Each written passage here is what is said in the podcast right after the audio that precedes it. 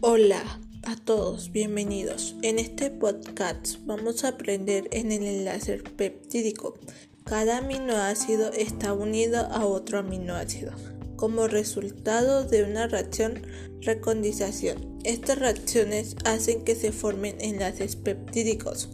Los polipéptidos están hechos de cadenas de aminoácidos. Hay aminoácidos en cada extremo de la cadena polipéptica. Estos aminoácidos forman los dos terminales finales. El terminal N, terminal amino. El terminal C se termina carboxilo.